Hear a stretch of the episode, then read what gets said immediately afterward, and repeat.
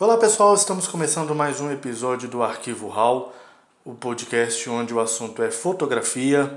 Eu sou Hamilton Zambianchi. E eu sou o Henry Miléo. E antes de entrar no tema de hoje, a gente precisa dar uns avisos paroquiais para vocês.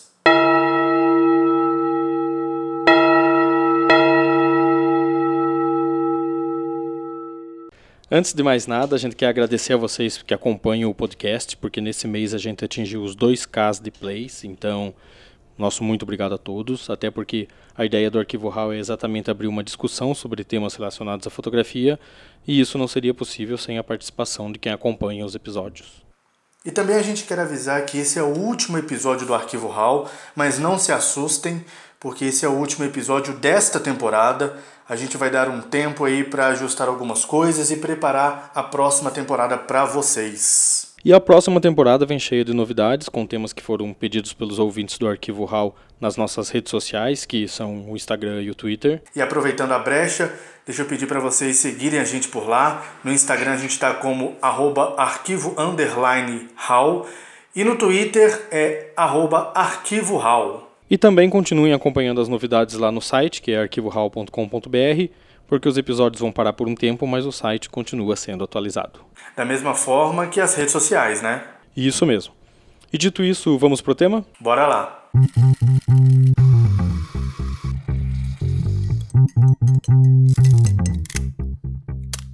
E o tema de hoje é Telling Stories, que, para quem não sabe, é uma forma de trabalhar a fotografia em séries usando uma sequência de narrativa para contar histórias. É como se fosse uma reportagem fotográfica, mas que se você for esperto, ela não serve apenas para fins noticiosos tradicionais.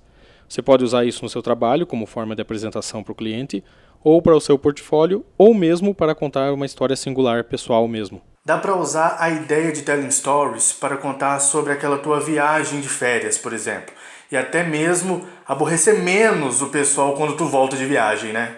É, porque ninguém merece aguentar quem volta de viagem, começa a mostrar uma avalanche de fotos de tudo quanto é coisa, sem nenhum nexo ou coisa do tipo. Então a primeira coisa é saber que da mesma forma em que você faz um roteiro quando parte para uma viagem, você também precisa fazer um roteiro quando decide organizar suas fotos.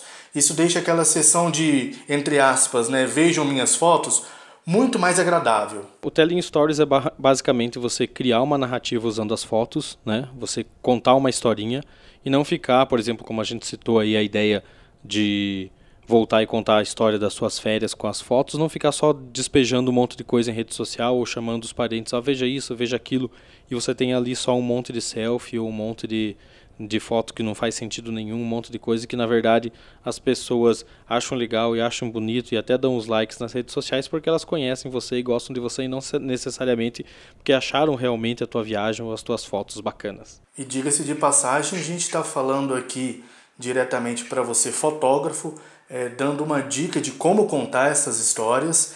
Então a gente vai ser curto e grosso, né? Então a gente vai é, falar com toda sinceridade que a gente está falando para você, fotógrafo, como organizar estas tuas imagens na hora de falar como foi a tua viagem. A gente não está falando para influenciador que, diga-se de passagem, quer só se mostrar aonde estava, né? Exato, tem coisa mais chata do que você ir numa viagem para um lugar bacana, que é bem legal, e você voltar com um monte de single shots, né, que são fotos é, únicas, que, que não fazem parte de um conjunto, são só é, coisas abstratas de, um, de locais que você visitou, mas que elas não, não dizem nada, tipo, é uma foto que todo mundo podia ter feito. Que não se conversa, né? Não, não conversa com o restante da viagem, né? Isso, que ela, ela fica ali destacada daquilo. E é legal você ter single shots também, mas é legal você ter uma narrativa diferente.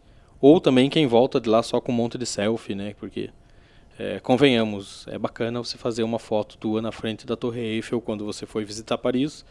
Mas, cara, ninguém é fim de ver uma selfie tua na frente da Torre Eiffel quando você foi visitar Paris. Eu quero ver uma narrativa da cidade uma narrativa da viagem. E é bem isso, Melhor. Vamos usar essa viagem para Paris como exemplo e vamos falar de como ficaria uma narrativa fotográfica, um telling story de uma viagem para Paris. Perfeito, vamos lá. É, boa ideia. É, meio sem roteiro, mas vamos seguindo. A primeira coisa que você é, faria numa viagem, por exemplo, digamos, essa suposta viagem para Paris, seria a foto de abertura, com uma grande angular, por exemplo, que mostre o, o, tamanho da cidade, o lugar que você está, e lá no meio a Torre Eiffel, digamos. Isso daria para mostrar para as pessoas que estariam vendo as fotos o básico, aonde que você estava naquele momento, né? Exatamente, você já situa a pessoa do que é aquela história. É uma história que se passa nesse cenário que é Paris, porque todo mundo identifica muito facilmente a Torre Eiffel como um símbolo de Paris. Isso, e a partir daí você vai adentrando a cidade, né? Então você vai mostrar o cotidiano de Paris.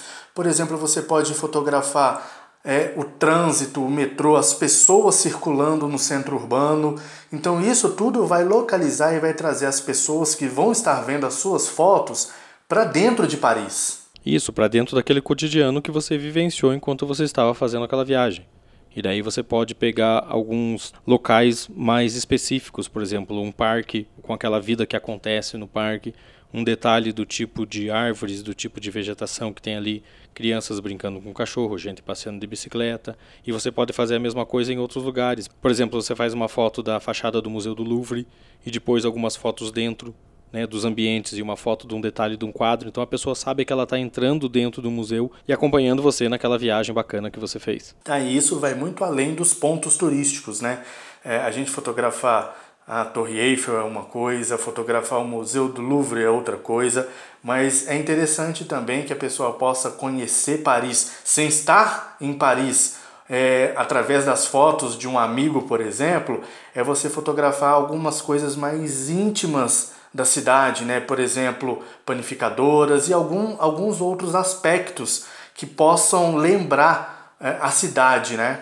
É, Paris tem uma série de cafeterias, né? Isso é, é uma característica muito grande da cidade. Os parisienses gostam de sentar em cafeterias, tomar seu café e bater um papo. Então, você faz, por exemplo, uma foto na fachada uma cafeteria e daí entra lá dentro, vai fazer uma foto é, daquele balcão de vidro onde ficam os macarrones, que são aquelas bolachinhas típicas francesas. Então, você tem uma foto de uma fachada que te localiza onde você está e um detalhe dentro daquele macarrone. Então, as pessoas sabem do que está se tratando. Você está contando uma história através disso, uma história de um cotidiano de uma cidade que você visitou. Inclusive, é, eu fico até imaginando aqui a pessoa fotografando essa fachada dessa panificadora, fotografando aquele balcão de vidro onde que tem todos aqueles quitutes, né? E na sequência também tira uma foto daquele senhorzinho é, todo bem arrumado com uma baguete debaixo do braço correndo em direção à casa, né? Exatamente, isso faz parte do cotidiano. Então você está usando fotos de diferentes lugares e de diferentes acontecimentos de um cotidiano que não é só necessariamente o turístico, mas o que o turístico está ali também, porque você fez a Torre Eiffel, é, você fez o Museu do Louvre, e não fica chato para quem está vendo aquilo, porque convenhamos, todo mundo sabe como que, como que é visualmente Paris em fotos, porque em algum momento ou outro você já viu isso, seja na internet, ou seja em um filme, ou seja numa publicação. Então você, você tem que contar a história de uma forma diferente. Você tem que fugir daquela característica de ser o chato do pós-viagem. É bem isso, e você colocou aí um termo bem legal, que é saber como contar a história. Isso tem um poder muito grande para quem está vendo as imagens depois, né? Porque se você souber contar essa história, se você souber contar através de imagens como foi a tua viagem, isso tem um poder muito grande de levar a pessoa até Paris sem que ela saia do Brasil. Eu acho isso que é, é muito interessante dentro do Telling Story. E isso pode servir, inclusive, para um portfólio, né? Se você quer trabalhar com fotografia de viagem também, quem, quando você for apresentar isso para um editor ou para uh, alguma publicação que trabalha com isso, você tem ali uma narrativa fotográfica, não é um monte de foto à toa apanhada, sem nexo, nem pé, nem cabeça, enfim. Você sabe como contar uma história de uma viagem. Então é usar as ferramentas que você tem, o poder que você tem, que é a imagem que a fotografia tem, a seu favor. E você pode inclusive usar isso de, de outras formas. É, você pode usar isso na sua fotografia. Se você é fotógrafo de casamento, por exemplo, você pode usar uma narrativa fotográfica para contar a história de casamento. Você entrega o álbum para a pessoa, mas você faz uma série de fotos editadas por você e editadas que eu digo não é o tratamento, editadas é, é a, a, seleção das fotos e a sequência dessas fotos. É separar o joio do trigo, né? Isso, e entregar para o casal isso. Então você começa lá com uma foto da noiva se arrumando, o noivo se arrumando, que é o pré-casamento, e você está começando de duas pontas diferentes. Né? Daí eles encontrando seus padrinhos, seus amigos, indo para a igreja e se encontrando na igreja. Aí você tem uma historinha simples que termina com os dois juntos. Começou com cada um separado e termina com os dois juntos. E você ainda pode ter outros tipos de narrativa. Você começa lá com, uma, com a noiva se arrumando, dela entrando na igreja. Daí, na hora da, da troca de aliança, você faz um, uma foto de um detalhe só, da mão colocando a aliança no dedo, que os detalhes servem como verbo de ligação nas, nas, é, na narrativa fotográfica, né? Como se fosse num texto, eles seriam um verbo de ligação e leva isso para uma outra cena, né? Para a cena da, da noiva já jogando buquê ou pulando direto para a festa, entendeu? Ou direto para o beijo. E você consegue contar uma história. Então você pode usar isso a seu favor dentro do seu portfólio, melhorar a apresentação do seu trabalho. É isso que você disse aí de fotografar detalhes como um verbo de ligação num texto. Isso é bem útil. É, por exemplo, na fotografia é, de viagens, que você faz aquela foto aberta com a Torre de Paris lá ao fundo, e na sequência você faz uma selfie bem próximo da Torre de Paris, isso possibilita você, na sequência, fotografar o cotidiano, porque você se inseriu dentro dessa história e faz com que a pessoa também esteja dentro da história ali e, e trace um caminho para contar essa história. Sim, a gente não está dizendo para ninguém fazer selfie, entendeu? Você vai para um outro lugar, você acaba fazendo, mas o que a gente quer dizer é para você não agrupar só selfie e botar um monte de selfie, porque ninguém quer ver você, entendeu? As pessoas querem ver os lugares para onde você foi. É bom ter limites, né? Isso, agora você é o personagem da história, você pode se colocar nela. Então, uma selfie, dependendo do lugar, ela funciona. Como você disse, uma foto aberta da cidade, depois uma selfie na frente de um monumento que seja famoso e depois um detalhe daquele monumento, e daí um cotidiano de trânsito que vai te levar para um outro lugar.